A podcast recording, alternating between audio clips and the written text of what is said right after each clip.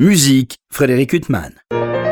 Bonjour Frédéric Huttman au micro, j'ai le plaisir de vous retrouver pour une nouvelle interview. Aujourd'hui j'ai l'immense plaisir de recevoir Abdelrahman El Bacha. Bonjour. Bonjour.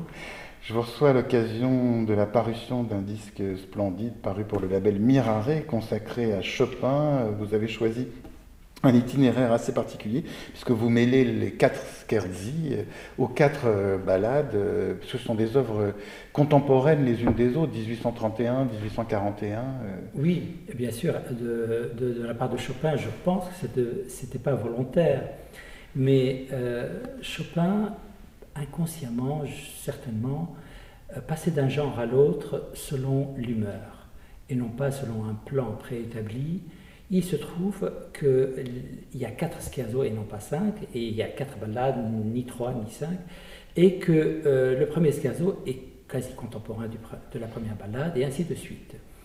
Alors, pourquoi euh, avoir choisi Ce n'était pas forcément dans cette idée, mais mon idée, euh, après la suggestion de Mirare de de me faire refaire un enregistrement Chopin. Oui, parce que, excusez-moi de vous interrompre, vous avez gravé, euh, il y a une vingtaine d'années, une intégrale Chopin, mais vraiment dans l'ordre chronologique, et avec tout euh, l'œuvre de Chopin. Avec toute l'œuvre de Chopin, en effet, qui permettait de suivre euh, la biographie musicale de Chopin, la biographie de son inspiration au fil de, ses années d'existence. Donc, pour, pour, revenir aux, aux ballades et scherzi, pour moi, euh, j'ai choisi ce programme parce que ce sont des œuvres très puissantes de Chopin qui ont peut-être, euh, que l'on, parfois on inscrit isolément dans un récital. oui, notamment le deuxième scherzo, la première ballade. Voilà, bien sûr, ce sont des, œuvres très populaires, mais en même temps, ce sont des, des, œuvres qui ont marqué l'histoire de l'écriture euh, pour piano, l'histoire de la musique tout court aussi. Parce que Chopin invente un genre, la ballade, ça n'existait pas avant lui, et le scherzo, il l'a totalement transfiguré, puisqu'il existait en tant que mouvement, euh, disons, d'intermède dans les mouvements de sonate. Et, chez, Chopin, il prend une telle ampleur. Et alors, c'est dans ces œuvres-là, chez Chopin, comme vous le savez, euh, les grandes œuvres, je, je ne parle pas des sonates, les grandes œuvres pianistiques durent entre 8 minutes et 12 minutes ce qui paraît court pour d'autres compositeurs, mais chez lui, euh, quand on a des œuvres de cette longueur-là, c'est qu'on est dans, dans une grande intensité d'inspiration et une sorte de d'art totalement maîtrisé et très très haut. Alors, euh, je voulais les regrouper. Je voulais montrer le très grand Chopin. Parce que, si vous voulez, le Chopin des valses, je ne suis absolument pas contre. D'ailleurs, j'adore les valses, mais je ne, les, je ne les écoute pas, je les écouterai pas les unes derrière les autres. D'abord, elles n'ont pas été composées ainsi. Euh, on le sait quand on regarde mon intégrale chronologique ou simplement quand on regarde euh, objectivement la production euh, de Chopin. Mais écouter les nocturnes à la suite non plus ne me paraît pas une bonne chose, même si c'est très beau de rêver pendant une heure et demie, deux heures. Euh, euh, c'est au niveau du battement de cœur musicalement. Je trouve que euh, c'est bien, le contraste est important dans la musique. C'est pour ça qu'il y a des mouvements de sonate, qu'on a créé l'allegro, l'adagio, etc. Et Chopin, l'inspiration épouse cela inconsciemment. Quand il a composé un nocturne, il passe à un scherzo, un peu comme dans un mouvement lent à, scherzo dans une sonate. Bref, entre le scherzi et la balade, il y a aussi ce rapport de, de, l'action, de la hâte, de la souffrance, et concernant le scherzo, et le rêve avec la, la, balade, le rêve, le récit fantastique. Et je trouve que l'équilibre euh, s'établit ainsi dans ce programme. Alors dans ce disque, il y a une des choses qui vous caractérise de la Rahman El Bacha, c'est une beauté du son. Euh, et puis, euh, il n'y a pas de dureté, c'est-à-dire même dans des œuvres comme euh, parfois euh, qui peuvent prêter justement à une démonstration de virtuosité, c'est jamais dur. toujours, il y a une beauté du son qui reste. ça, c'est, ça doit être quelque chose parfois très difficile à réaliser dans ces œuvres si virtuoses. Alors, d'autant plus difficile à réaliser qu'il s'agit d'un instrument comme le piano, qui est un instrument percussif. Et je me suis rapproché le plus possible de ce que l'on sait de l'art de Chopin et de ce qu'il aimait entendre du piano, euh, on savait qu'il avait horreur du son dur. Et ça, c'est vrai que pour un pianiste, gommer la dureté du piano n'est pas chose aisée, parce qu'il s'agit justement de trouver euh, l'énergie exacte euh, en rapport de, l'énergie qui sort du bout des doigts, des doigts, du poids de la main, du poignet, de sa souplesse et du bras. Tout cela est, une conjugaison subtile pour obtenir du piano un son chantant horizontal et gommer les duretés verticales.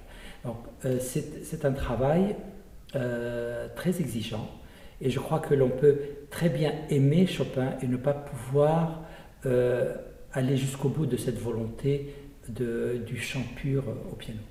En même temps, il peut y avoir aussi un autre écueil quand on parle de Chopin, pas dans ses œuvres, mais justement trop de sentimentalisme et, euh, pas assez voilà, de, structure euh, et se laisser aller euh, à des sentiments qui vont au-delà de ce qu'existe cette musique. Alors, bien sûr, chaque pianiste a le droit de jouer et le devoir, je dirais, de jouer le Chopin qu'il ressent. le Chopin qui appartient à son monde imaginaire, à son monde intérieur.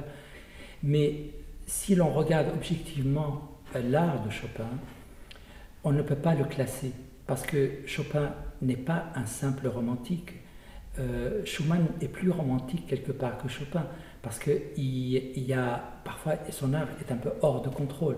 Chez Chopin, il y a un contrôle extraordinaire, un contrôle classique parce qu'il n'y a pas une note en trop, il n'y a pas de débordement, même s'il y a une, une une émotion très forte dans sa musique, euh, parfois euh, difficile à contrôler justement. Paradoxalement, on a envie parfois de, défoncer le piano tellement il y a de, de, l'émotion, alors que justement, il faut surtout pas le faire.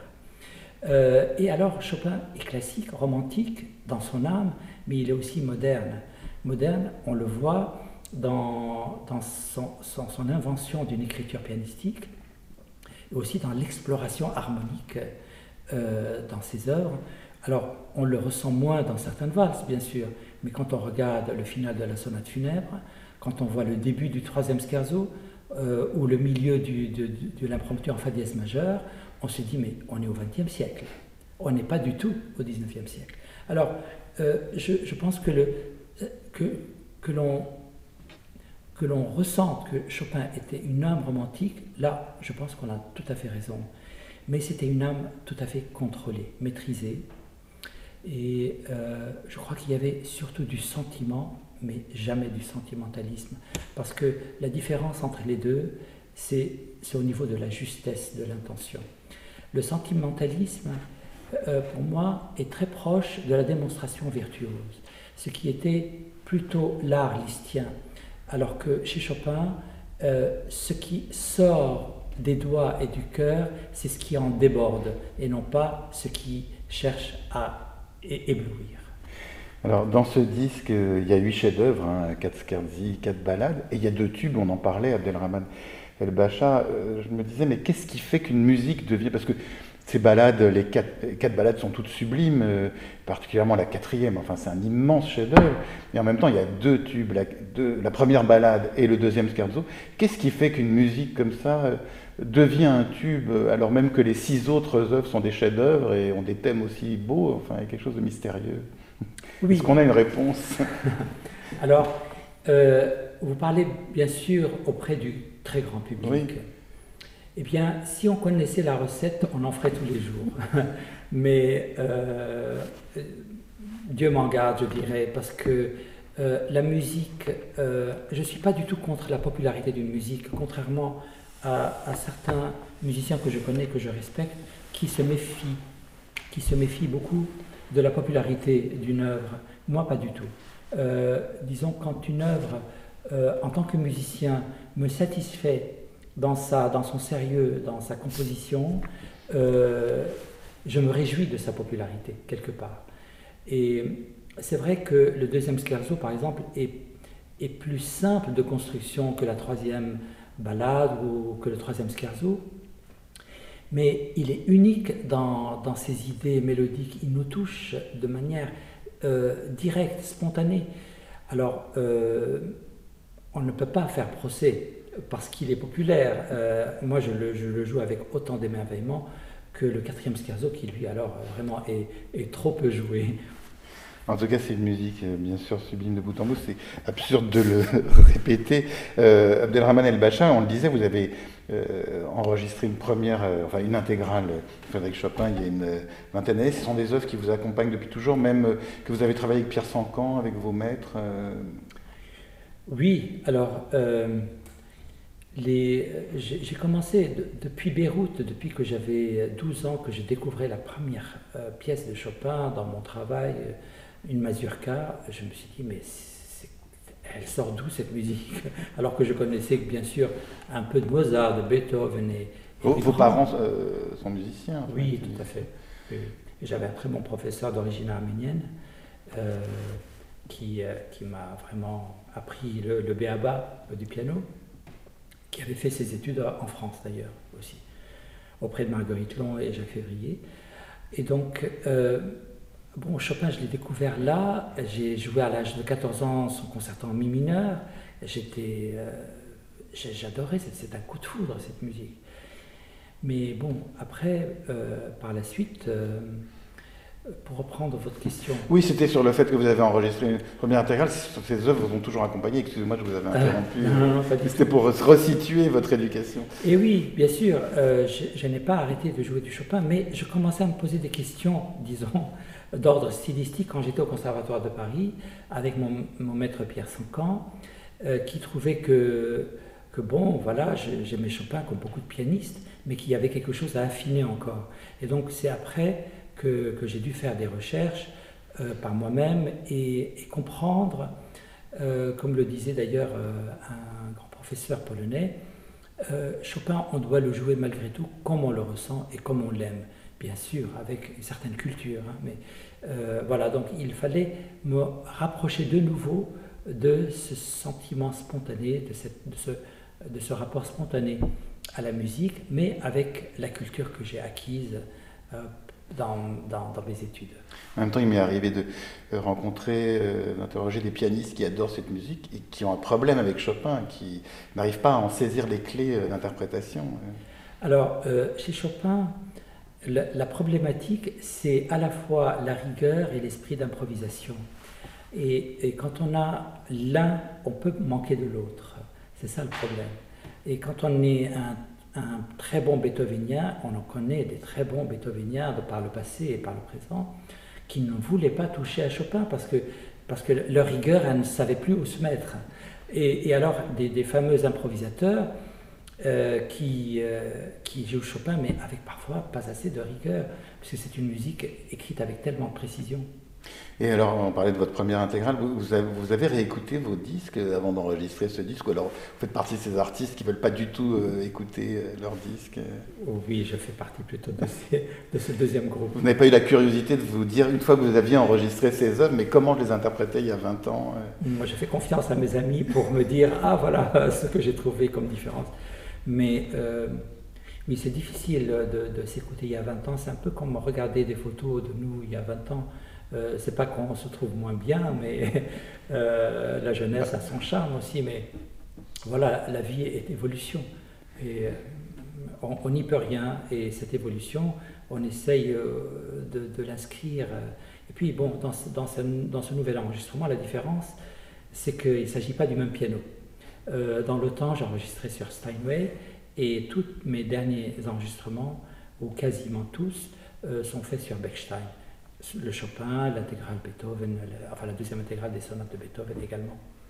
Alors, euh, avant de réévoquer justement cette intégrale Beethoven, on va évoquer votre musique. Vous l'avez fait paraître pour le même label Mirare, des compositions œuvres pour piano, euh, donc un peu de toutes euh, vos époques, euh, Abdelrahman El Bacha. Est-ce que justement, entre la composition, vos compositions et les compositions des autres, il y a comme ça un, aller-retour qui fait que ça vous fait évoluer dans votre manière d'interpréter les autres compositeurs, justement d'avoir vu la mécanique un peu de la composition oui, c'est une belle question.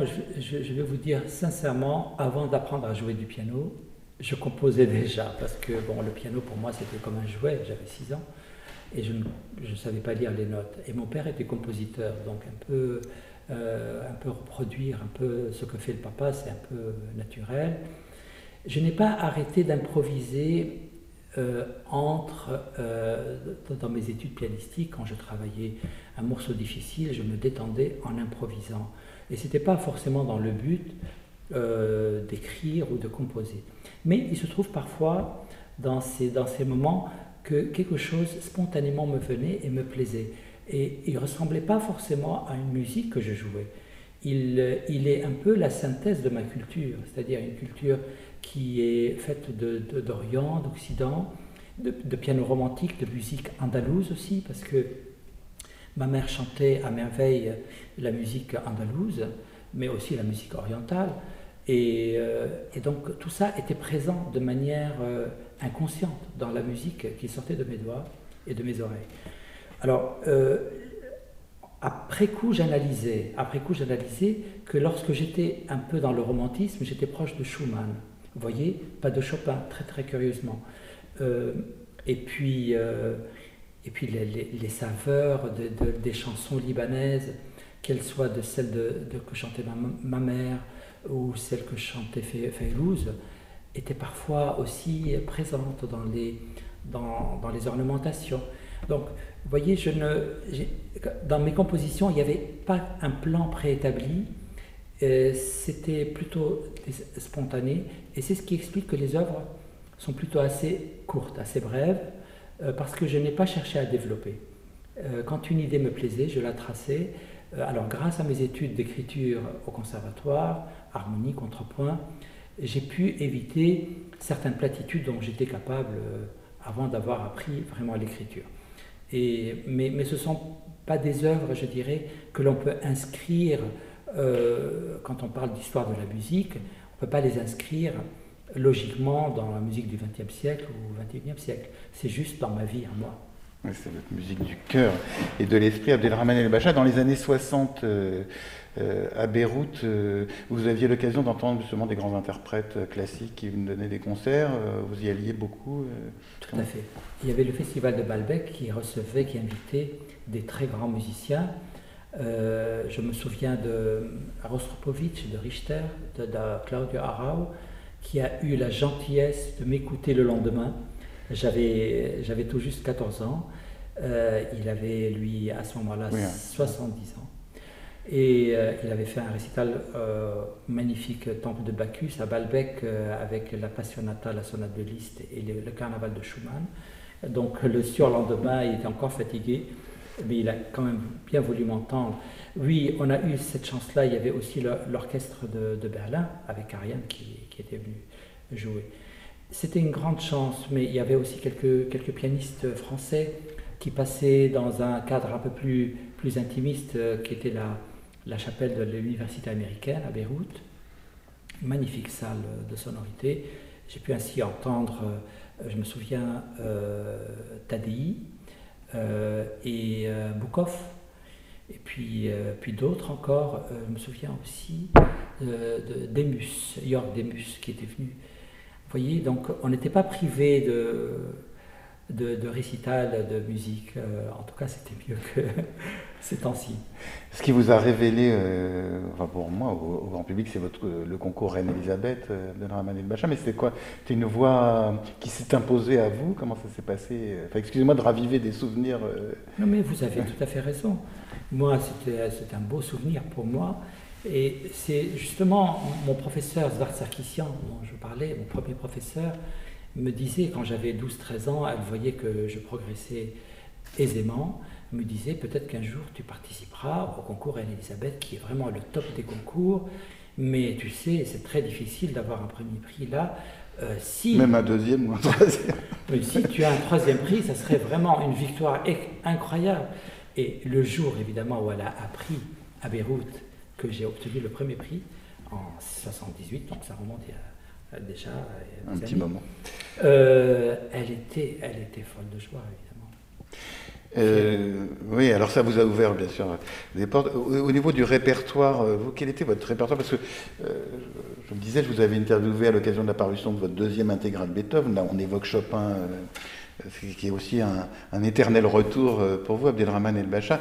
Quand vous avez passé ce concours Anne-Elisabeth, ça vous a ouvert des portes de répertoire aussi Oui, alors j'étais un peu à l'époque où je sortais du conservatoire de Paris et je voulais un peu ne pas être un bon élève, même si, bon, si j'ai gagné le concours, c'est pas simplement parce que j'étais un bon élève, mais euh, créer un répertoire par moi-même, surtout.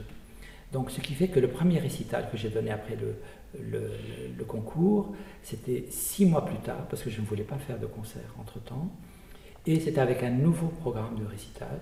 Je voulais avoir l'entière responsabilité, euh, et puis montrer ce que, voir si montrer que j'avais des choses à dire personnelles et non pas simplement à reproduire ce que j'ai appris. Voilà. Et donc, voilà, vous avez, vous avez exploré. Alors, il y a quand même vous avez bien sûr un énorme répertoire, mais euh, j'ai l'impression qu'il y a un répertoire que vous suivez par curiosité, par goût. Puis il y a quand même les œuvres vers lesquelles vous revenez toujours, les sonates de Beethoven, les œuvres de Chopin. Euh, c'est quoi Ce sont des amis euh, que vous retrouvez à chaque fois et que vous redécouvrez? Parce que c'est différent d'aborder une œuvre nouvelle et puis de revenir toujours à ces œuvres qui vous ont toujours accompagné. Ce sont des œuvres qui, qui habitent en moi et qui me servent de nourriture en fait. C'est une nourriture artistique mais aussi spirituelle. Je, n'admire pas que l'œuvre de ces deux grands compositeurs, mais j'admire aussi les hommes qu'ils ont été, euh, malgré leurs défauts. Euh, on a l'impression que Chopin n'en avait pas, mais apparemment il devait en avoir quand même. Et Beethoven, euh, bon, c'est connu de notamment. Le caractère ombrageux. Mais, mais en fait, c'est l'intégrité de ces, de ces deux hommes me touche profondément. Euh, et ça, c'est une leçon de vie pour moi. En même temps, il y a un autre euh, immense compositeur qui vous avait aussi révélé par vos premiers disques, c'est Prokofiev. Euh, le lien entre Beethoven, Prokofiev et Chopin s'impose pas directement, à part le fait que c'était un grand pianiste. Oui, Prokofiev a quelque chose de Beethoven dans ses sonates dites de guerre, quand même, parce que je crois que euh, quand on regarde la production de sonates pour piano après Beethoven, il n'y en a quand même pas beaucoup qui peuvent soutenir la comparaison. Et, celle de Prokofiev, si, enfin, à mon avis. Euh, c'est, en tout cas, c'est, une véritable succession, je dirais. Euh, parce qu'il y a une force de caractère elle, est là, il y a un sérieux, il y a du lyrisme, euh, il y a aussi la, nouveauté, la nouveauté du langage. Et rien que cette volonté de nouveauté euh, me, permet de, les comparer. Chez Prokofiev, il y a bien sûr des grandes différences, parce que Prokofiev, il a joué avec le côté percussif du piano. Et euh, je me souviens, à l'âge de, 13-14 ans, j'ai commencé à travailler à la toccata et de, Prokofiev et j'avais beaucoup grand plaisir. D'ailleurs, c'est avec la toccata que je suis entré au Conservatoire de Paris. Euh, ça a laissé des traces, d'après mes professeurs. Euh, et c'est un compositeur qui m'a porté bonheur aussi, il m'a porté chance. C'est au concours Anne-Elisabeth j'avais programmé à la finale le deuxième concerto, mais j'avais bien sûr joué euh, lors du concours euh, du Mozart et, d'autres grands euh, compositeurs classiques. Mais mm, voilà, Prokofiev est quelqu'un qui révèle les limites de technique d'un pianiste. il peut parfois être utilisé comme un cheval de bataille, malheureusement en le dévidant un peu de, de ce qu'il a de purement musical quand, j'écoute euh, Prokofiev jouer lui-même ses œuvres, euh, je m'aperçois, encore une fois, que c'est un immense pianiste, un immense musicien, et qui jouait assez librement avec un très beau son, très beau toucher. Euh, donc ce n'est pas que de la musique technique, ce n'est pas que un, amalgame de fausses notes bien construites, c'est quand même une musique qui a une jeunesse une nouveauté qui est encore aujourd'hui parlante en dehors de, des sonates, des grandes sonates de guerre pour piano, il y a bien sûr le fameux troisième concerto. Le deuxième concerto, il y a la symphonie classique, euh, il y a Pierre et le Loup, on voit, il y a les grands palais, euh, Roméo et Juliette. On ne peut absolument pas euh, dénie à Prokofiev d'avoir été l'un des grands du XXe siècle. Oui, et puis les deux concertos pour violon, enfin, c'est sans fin, tellement de chefs-d'œuvre. Abdelrahman El Bachin, vous parliez tout à l'heure, quand on parlait de Chopin, de la littérature qui entoure Chopin et qui vous aide à construire euh, son jeu. Mais est-ce que, par exemple, si vous abordez une partition, vous avez besoin de, lire sur le compositeur ou alors euh, vous ne pouvez pas vous contenter, entre guillemets, de, de, lire la partition et de fouiller dans la partition? Vous avez besoin de savoir tout ce qui l'entoure? Je commence par la musique même. Euh, parce que la musique a un message unique à apporter. Parfois que les textes euh, ne peuvent pas révéler euh, avant de l'avoir vraiment parcouru, écouté, vécu. Mais après, le texte permet de cerner un peu plus l'historicité, le caractère fondamental, le, les volontés même du compositeur et les choses qui sont inconscientes, la place de l'œuvre dans sa vie un compositeur, qu'il le veuille ou non, euh, projette son âme dans ce qu'il écrit. Et euh, chez les grands euh, compositeurs, pour moi, un grand compositeur a toujours une part romantique. Je ne parle pas de, l'époque romantique, mais je parle de, cette part éternelle qui, est l'art. Parce que le, le romantisme, pour moi, c'est la part de l'émotion et du sentiment. Or, une œuvre qui est dénuée d'émotion et de sentiment, ce n'est pas une œuvre artistique. Je pense qu'on est d'accord. Donc, euh, cerner l'œuvre dans, son historique est important, je pense, pour un interprète.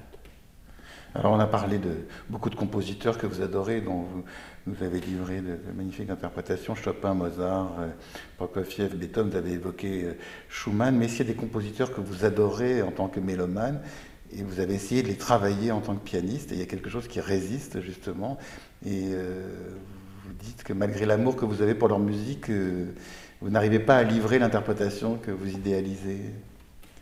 Peut-être que ça ne vous est jamais arrivé. Hein. Non, c'est pas ça. Oh, vous savez, il y, a, des grands compositeurs que je joue très peu. Euh, parce que j'ai une mauvaise réputation, entre guillemets, comme quoi je peux tout jouer ou je joue tout. Non, ce n'est pas vrai. Bon, mon, premier professeur, quand j'avais 12-13 ans, me disait Toi, tu pourras tout jouer. Ce n'est pas vrai. Parce que, bon, il y a des compositeurs qui, qui échappent, disons, à ma parfaite euh, adéquation. Par exemple, Brahms, que, j'admire bien sûr dans certains passages. Je joue d'ailleurs les deux concertos. Euh, j'ai joué quasiment toute sa musique de chambre parce que j'avais plaisir aussi à partager avec mes partenaires euh, ce qu'ils ressentaient. Mais euh, vous me demanderiez de jouer euh, du solo de Brahms, ben, j'hésiterais. Voilà. Et, Debussy, j'en aime beaucoup d'œuvres, mais son œuvre pianistique, euh, je dois dire, ce n'est pas ce que je préfère, alors que j'ai un amour inconditionnel pour Maurice Ravel. j'ai enregistré l'intégralité de, son œuvre et je la joue régulièrement. un compositeur aussi que je respecte, que j'admire, mais que je, joue de moins en moins, c'est Bartok. J'ai joué les trois concertos dans le temps. Euh, c'est une musique euh, qu'on ne peut que respecter. Mais il y a quelque chose qui fait mal avec Bartok.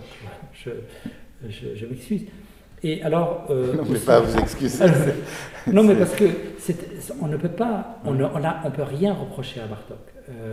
c'est quelqu'un qui a, qui a utilisé le folklore avec tellement d'intelligence et de, et de de créativité, on, ne peut rien. Mais c'est. Voilà, Prokofiev paraît plus facile, si on veut, euh, mais je me sens bien dans Prokofiev. J'ai l'impression euh, que le moral va bien, que la, force vitale est là.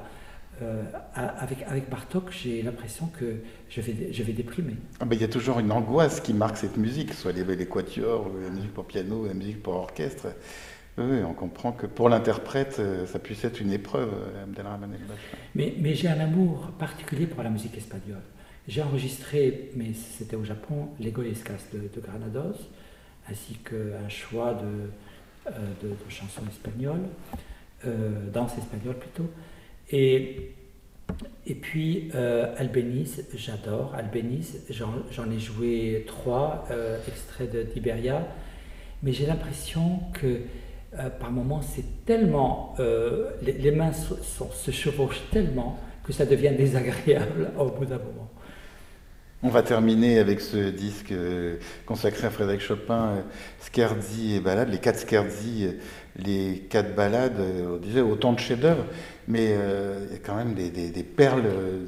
C'est-à-dire que la quatrième balade, il y a quelque chose qui, qui nous emmène, enfin, c'est vraiment un chef-d'œuvre d'une pureté incroyable. C'est une apothéose, c'est une apothéose de, dans, tous les sens du terme, de la de l'inspiration constante qui se renouvelle. Vous vous dites, au bout de, la dixième mesure, dixième mesure, ce n'est pas possible, où est-ce qu'il va aller? C'est tellement, tellement beau, mais et vous allez, et c'est toujours de plus en plus beau. C'est, quelque chose qui est invraisemblable, c'est la grâce, enfin on appelle ça l'inspiration, mais pour moi c'est une inspiration croissante à la quatrième balade. Oui, et puis il y a des chefs-d'œuvre, euh, non pas dans ton solace, mais enfin qu'on a énormément entendu et, euh, parfois on, a, on a le sentiment peut-être d'en avoir fait le tour, mais cette quatrième balade, euh, on a l'impression de ne pouvoir jamais en faire le tour, Abdelrahman El Bachar. Eh oui. mais alors, est-ce que c'est cette richesse du contrepoint tellement maîtrisée que chez Chopin, le, contrepoint, il comment dire, il multiplie l'inspiration. Il ne fait pas que meubler. Parce que, bon, vous avez des, fameux contrapuntistes. Bach, évidemment, est, inimitable. Et Chopin n'a pas cherché à imiter Bach. Mais il a appris de lui que le contrepoint est un enrichissement euh, et il l'a utilisé quand il fallait. Donc il n'a pas fait de fugue, euh, même s'il a fait un petit essai. Dans mon intégrale, on peut, on peut la découvrir. Euh, mais, cet usage accru du contrepoint dans les dernières œuvres de Chopin fait que euh, l'inspiration se décuple avec, avec, euh, au, fil du temps.